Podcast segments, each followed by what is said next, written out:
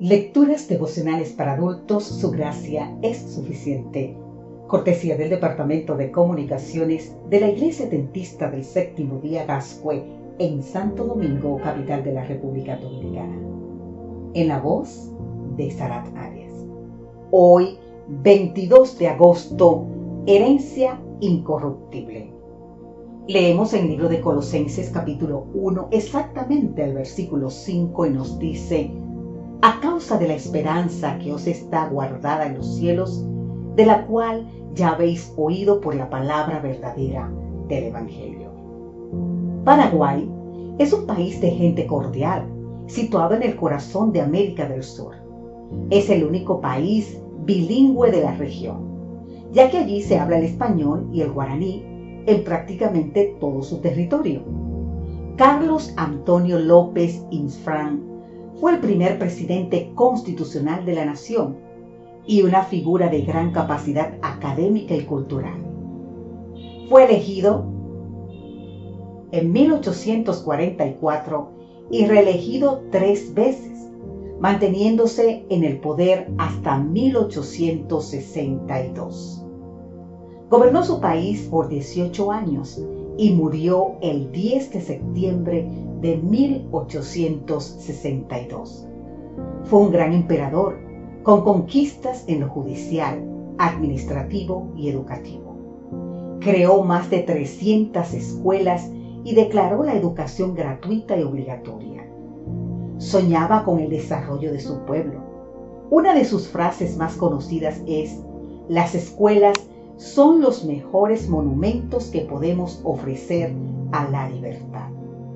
Hoy, las becas de estudio de posgrado concedidas por el gobierno para estudios en el exterior tienen el nombre de Carlos Antonio López como homenaje a su liderazgo visionario. Además, él trabajó para fomentar la igualdad de oportunidades entre todos los ciudadanos. Invirtió en los valores éticos y morales, fomentando la unidad de familia y la adquisición de propiedades y las fuentes de riquezas y trabajo en ganadería y agricultura. Cuando se conmemoran las fiestas patrias de Paraguay, en el corazón de América del Sur, vamos a celebrar juntos, pero también aprovechar para reafirmar nuestro compromiso con la patria superior que está en el cielo, donde las conquistas de los grandes próceres quedarán pequeñas ante el Rey de Reyes y Señor de Señores. Una tierra renovada y purificada de todo pecado y que será el corazón de todo el universo. Celebremos las conquistas terrenales, pero fijemos la mirada en el cielo, lugar de esperanza viva y de herencia incorruptible.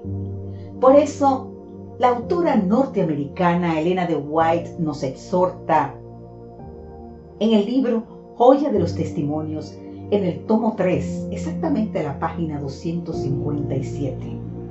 El cielo debe llenar nuestro corazón y nuestra vida diaria. El Señor está por venir.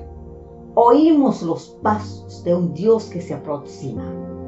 Oh, cuán glorioso será verlo y recibir la bienvenida como sus redimidos Largo tiempo hemos aguardado, pero nuestra esperanza no se debe debilitar. Ni tan solo podemos ver al Rey en su hermosura. Seremos bienaventurados para siempre.